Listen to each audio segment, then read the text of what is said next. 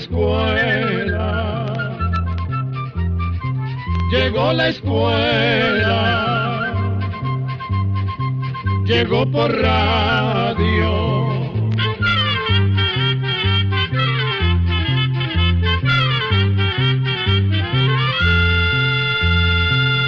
Oigamos la respuesta. Es el programa que les trae a ustedes el Instituto Centroamericano de Extensión de la Cultura, El señor José Naranjo Naranjo nos ha llamado por teléfono desde San José, Costa Rica, y nos hizo la siguiente pregunta. ¿Existe algún remedio casero para curar el achiote? Tengo una plantita y le salió moho. Además, me gustaría saber si tengo que desechar el achiote. Oigamos la respuesta. Desde hace algún tiempo se usa una mezcla de sulfato de cobre y cal para combatir hongos o mohos que atacan plantas como el achote. A esa mezcla se le conoce como caldo bordelés, y aunque no sabemos qué clase de moho tiene su matita de achiote, esta mezcla le puede dar resultados. La receta del caldo bordelés es sencilla de preparar y sus ingredientes se pueden conseguir en cualquier negocio de venta de agroquímicos. Para preparar una cantidad de 9 litros de caldo se necesitan dos onzas de cal hidratada y dos onzas de sulfato de cobre. Se disuelve cada ingrediente por separado en un recipiente de plástico con agua tibia. Cuando ya estén bien disueltos se mezclan pero se deben mezclar cuidando de agregar la mezcla de sulfato de cobre sobre la de cal y no al revés, pues se producirían gases que son tóxicos. Una vez mezcladas, se mueve con una paleta de madera o de plástico para que se terminen de mezclar. Es importante comprobar la acidez de la mezcla. Para eso se mete un clavo nuevo en la mezcla y si el clavo se oxida o se derrumbra, significa que la mezcla es muy ácida. En este caso se le debe agregar un poco más de cal a la mezcla y de nuevo se hace la prueba del clavo. Cuando no se oxida, la mezcla está lista. Ahora solo falta que usted atomice las plantitas de achiote afectadas. Otra manera de combatir el moho en las plantas de achiote es usar medio kilo de hojas y flores de papaya en un litro de agua y ponerlo al fuego por unos 20 minutos hasta que hierva. Luego se le agregan 10 gramos de jabón azul disueltos en 5 litros de agua. La mezcla se deja enfriar y queda lista para atomizar. Pero si el daño es muy avanzado, lo recomendable sería eliminar la planta de achiote, quemar sus restos y volver a sembrar otra plantita en otro lugar, cuidando de usar semillas sanas y limpias. En caso de que algunas plantitas tengan hongos en solo unas ramas, se deben quitar esas ramas afectadas para que no terminen dañando todo el arbusto de achiote.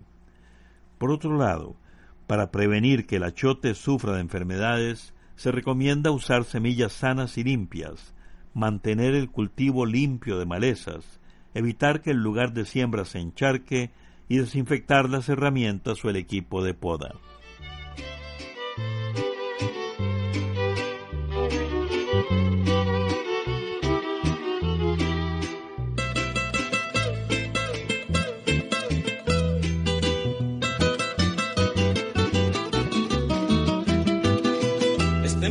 Amor no deja en paz mi alma. Este maldito amor carcome mis entrañas. Dejaste mi ilusión tendida por el suelo. Mi vida es amargura, ya felicidad no tengo. Abandoné por ti, mi madrecita buena. Quedó llorando un día, no me importan sus penas. Abandoné por ti mi madrecita buena quedó llorando un día, no me importaron sus penas.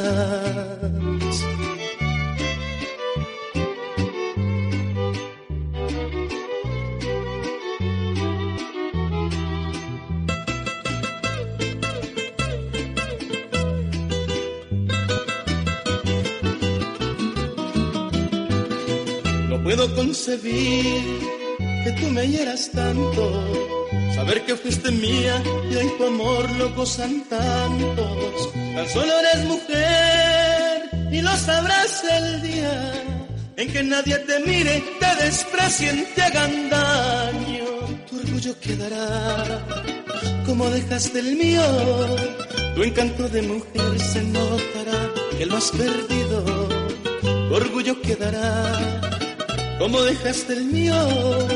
Tu encanto de mujer se notará que lo has perdido.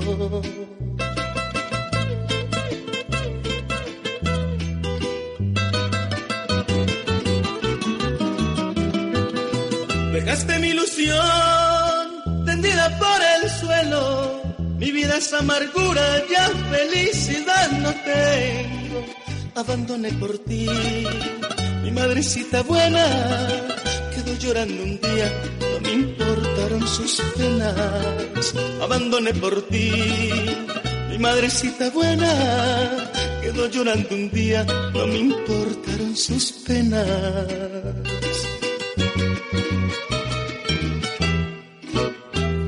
Desde la provincia de Punta Arenas, Costa Rica, nos ha llamado por teléfono el señor Carlos Jiménez Chavarría.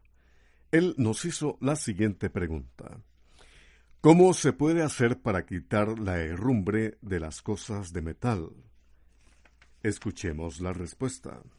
Para evitar que piezas de metal se oxiden o herrumbren, se debe procurar no mojarlas ni exponerlas sin protección al aire se pueden proteger con una capita de pintura o esmalte, pero si se desprendiera un pedacito de esa pintura, la pieza podría empezar a herrumbrarse. Si la pieza ya está herrumbrada, hay algunas maneras que se recomiendan para quitar la herrumbre o el óxido. Una forma es lijar la pieza con una lija para metal, sin embargo, puede que la pieza se raye un poco. Otras personas llenan la pieza con sal, le exprimen un limón ácido y dejan reposar la pieza por unas dos horas antes de restregarla. También nos hemos enterado de una técnica que consiste en recortar unos pedacitos de papel aluminio, remojarlos en agua y frotarlos sobre la pieza con herrumbre. Luego se cambia el pedacito de papel aluminio por otro y se sigue el mismo procedimiento hasta que salga la herrumbre. También en algunas ferreterías venden soluciones o sustancias fabricadas especialmente para quitar el óxido o herrumbre de las piezas de metal. Pregunte una ferretería a ver qué producto le recomiendan. Cuando usted ya le ha quitado el herrumbre a la pieza de metal, se recomienda pasarle una capa de pintura o algún producto para proteger la pieza y evitar que se vuelva a oxidar. Desde Managua, Nicaragua, el señor Cruz Ramón García Martínez nos envió una carta con la siguiente pregunta.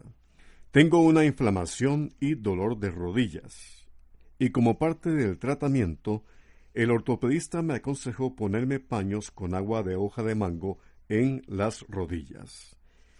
¿En qué puede ayudar la hoja de mango a la rodilla? También quiero saber por qué el agua caliente siempre se ha recomendado para esta clase de problemas. Oigamos la respuesta. Las hojas de mango tienen distintas propiedades y una de ellas es la de desinflamar en caso de golpes y torceduras. Por otra parte, alivia ponerse paños con agua caliente porque el calor ayuda a relajar y reduce la tensión en los músculos y en las articulaciones. Por esa misma razón es que por lo general recomiendan ungüentos que al frotarlos dan calor y además tienen sustancias que ayudan a desinflamar.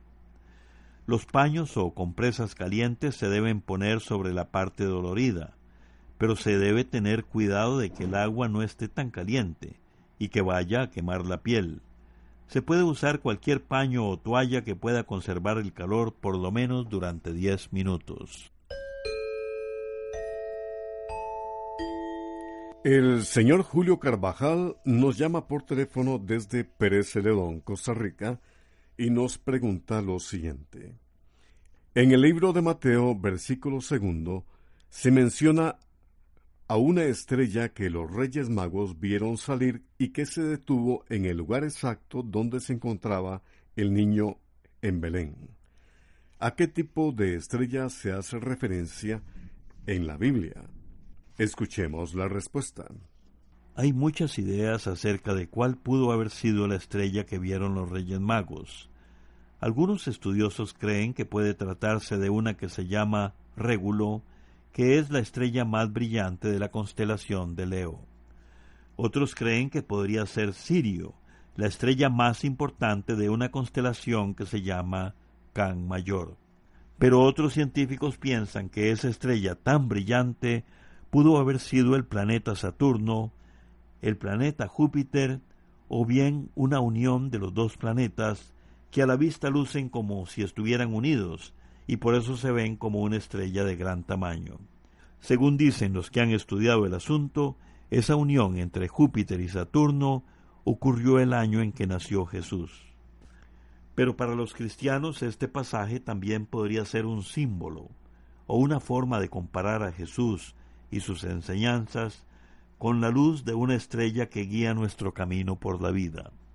Y los reyes magos representan a los pueblos paganos, es decir, que no conocían a Dios, pero vinieron a manifestarle su respeto, cariño y adoración.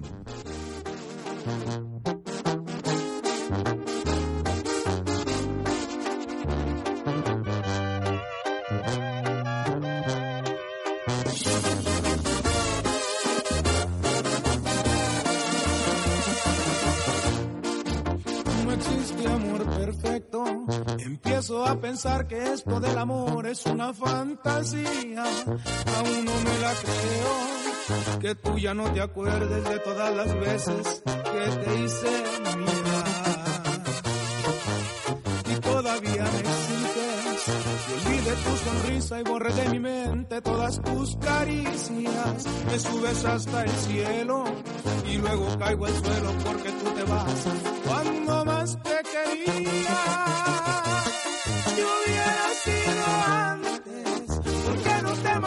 Cuando uno eras tan indispensable? Me pides que te olvide cuando hiciste todo para enamorarme. ¿A qué estabas jugando? Dime por qué diablo me obligaste a amarte y luego te alejaste. Si hubiera sido antes, no creo que merezca que mi corazón tires a la basura. Me suena tan ilógico que ahora digas que no fue tu culpa. Si no te interesaba, ¿para qué me besabas con tanta dulzura y con tanta ternura?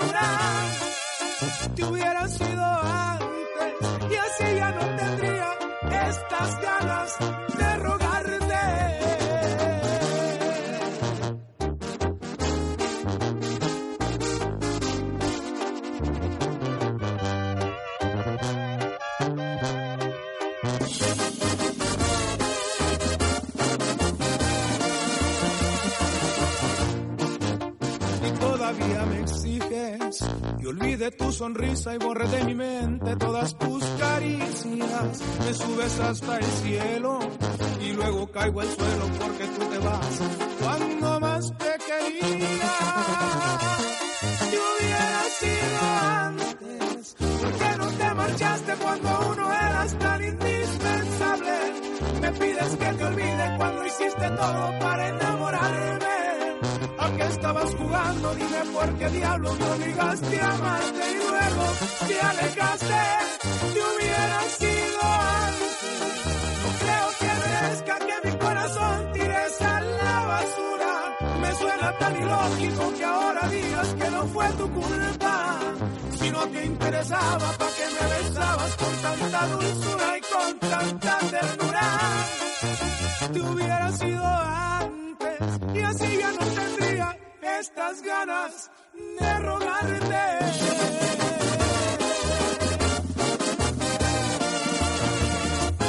Desde San Vito de Cotobruz, Costa Rica, el señor Harley Rojas Salazar nos escucha y nos pregunta lo siguiente. Quiero saber de dónde es originaria la planta conocida como cicuta y qué clase de sustancias venenosas tiene. Oigamos la respuesta. La cicuta es una de las plantas más venenosas del mundo. Los antiguos griegos usaban esta planta para matar a los condenados a muerte. Uno de ellos fue el filósofo Sócrates, que murió al tomar el potente veneno. La cicuta es una planta que crece en las zonas húmedas y pantanosas de Norteamérica y Europa. Puede llegar a medir hasta dos metros y se reconoce por su desagradable olor. Toda la planta tiene sustancias venenosas que, si se ingieren, afectan el funcionamiento del sistema nervioso de las personas y animales. La mayor cantidad de veneno de la cicuta está en sus frutos y en sus semillas. Sin embargo, a pesar de tener sustancias tan dañinas, la cicuta puede llegar a ser útil si se usa en muy pequeñas cantidades. Por ejemplo, en la medicina natural hay medicamentos a base de cicuta que sirven para aliviar convulsiones y temblores. También la cicuta se usa como sedante contra dolores fuertes. Actualmente se están haciendo estudios sobre el uso de la cicuta para calmar el dolor crónico en pacientes con cáncer.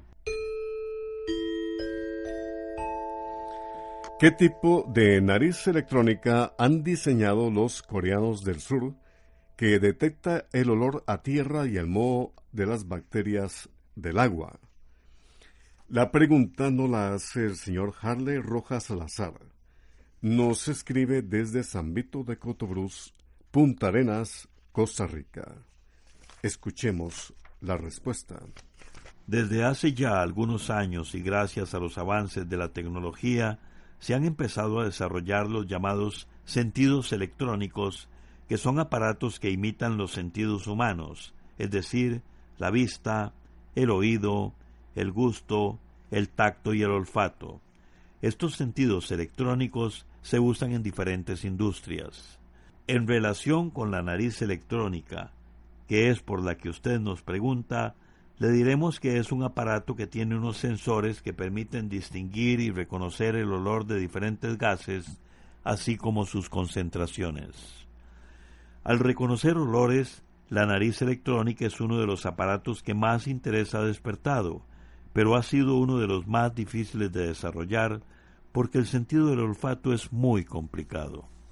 Como usted menciona, en la Universidad Nacional de Seúl, en Corea del Sur, hay un grupo de científicos que trabaja en uno de esos aparatos con el propósito de que identifique la presencia de los microbios llamados bacterias que se encuentran en el agua y que la contaminan. La característica que tienen esas bacterias que contaminan el agua es que despiden olores como a tierra y a moho y la nariz electrónica los puede detectar. Este aparato es tan sensible que puede identificar esos olores aunque en un litro de agua haya apenas un miligramo de bacterias. De ahí que esta nariz electrónica sea considerada como un gran avance para la ciencia, porque los aparatos que hasta ahora se habían hecho solo podían detectar la contaminación cuando había grandes cantidades de bacterias. Esta nariz electrónica no solo puede ser usada para detectar la contaminación del agua por bacterias dañinas evitando problemas de salud. También se podría usar en industrias de bebidas y alimentos, así como en la de cosméticos, en las que la presencia indeseada de estas bacterias dañinas podría echar a perder un producto. Y los científicos piensan que en un futuro la nariz electrónica hasta podría usarse para detectar tumores, ya que algunos tumores producen ciertos olores que se podrían detectar gracias a este aparato, la nariz electrónica. Para terminar, le comentamos que en Europa ya se han desarrollado narices electrónicas que se usan para captar la presencia de olores en el aire y en las frutas. Estos aparatos se usan en agricultura, en algunas industrias y en estudios del medio ambiente, pero también podrían ser usados para detectar gases en caso de un ataque terrorista.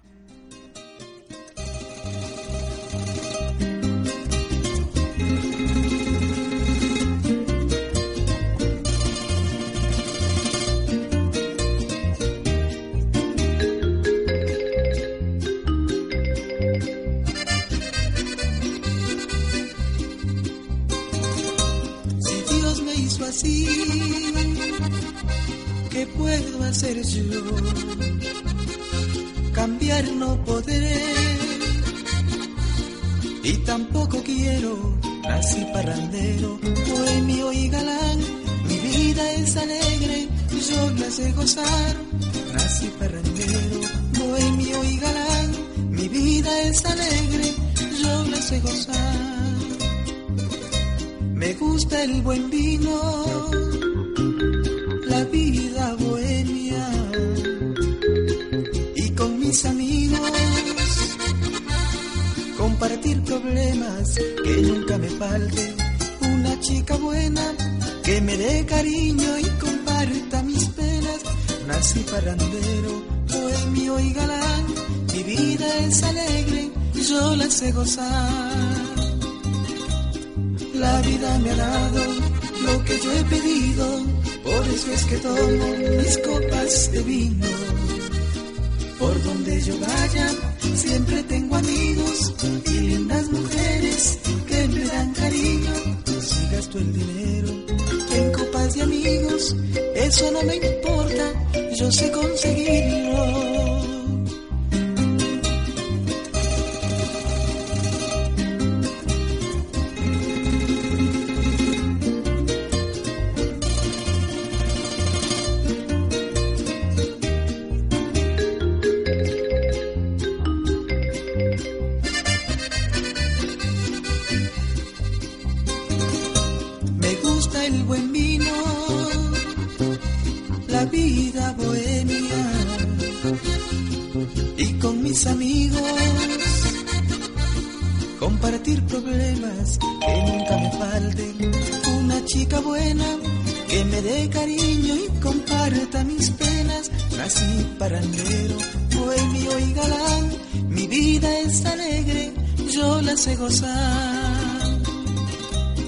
La vida me ha dado lo que yo he pedido, por eso es que tomo mis copas de vino.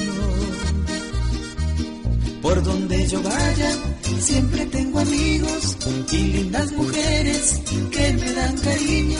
Si gasto el dinero en copas de amigos, eso no me importa, yo sé conseguirlo. ¿Cuál es el país más grande de Centroamérica y cuál el más pequeño? Esta pregunta nos la hace el señor Michael Eduardo Herrera, quien nos llamó por teléfono desde los guíos desamparados San José, Costa Rica. Oigamos la respuesta. Si nos fijamos en un mapa veremos que hay tres países que son bastante grandes. El más grande de todos es Nicaragua, seguido de Honduras y Guatemala. Hay otros dos países medianos que son Panamá y Costa Rica, y los dos países más pequeños son Belice y El Salvador. De manera que en orden de tamaño, de mayor a menor, están Nicaragua, Honduras, Guatemala, Panamá, Costa Rica, Belice y El Salvador. Para que usted se haga una idea de la diferencia de tamaño que hay entre el país más grande y el más pequeño de Centroamérica, le diremos que Nicaragua es unas cinco veces más grande que El Salvador.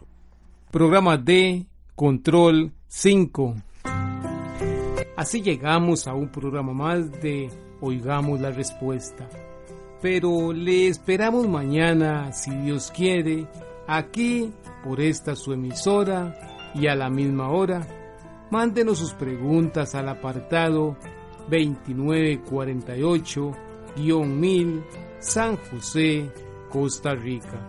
También nos puede llamar a los teléfonos 22 25 52 38 o 22 25 53 38 o mándenos un fax al 22 25 22 27. También le damos el correo electrónico isq.org.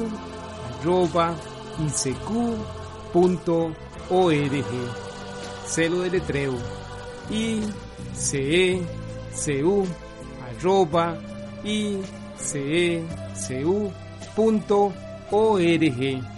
Para nosotros sus preguntas son muy importantes y estamos para servirle. También puede dirigir su pregunta a esta emisora que ellos amablemente nos la harán llegar. Muy importante, dele su nombre completo, dirección bien exacta ah, y el lugar donde escuche el programa. Recuerde que comprender lo comprensible es un derecho humano. Que Dios le bendiga.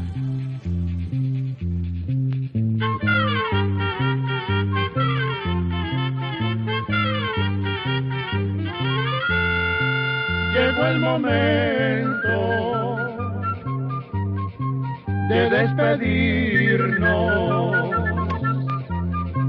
Se va a la escuela,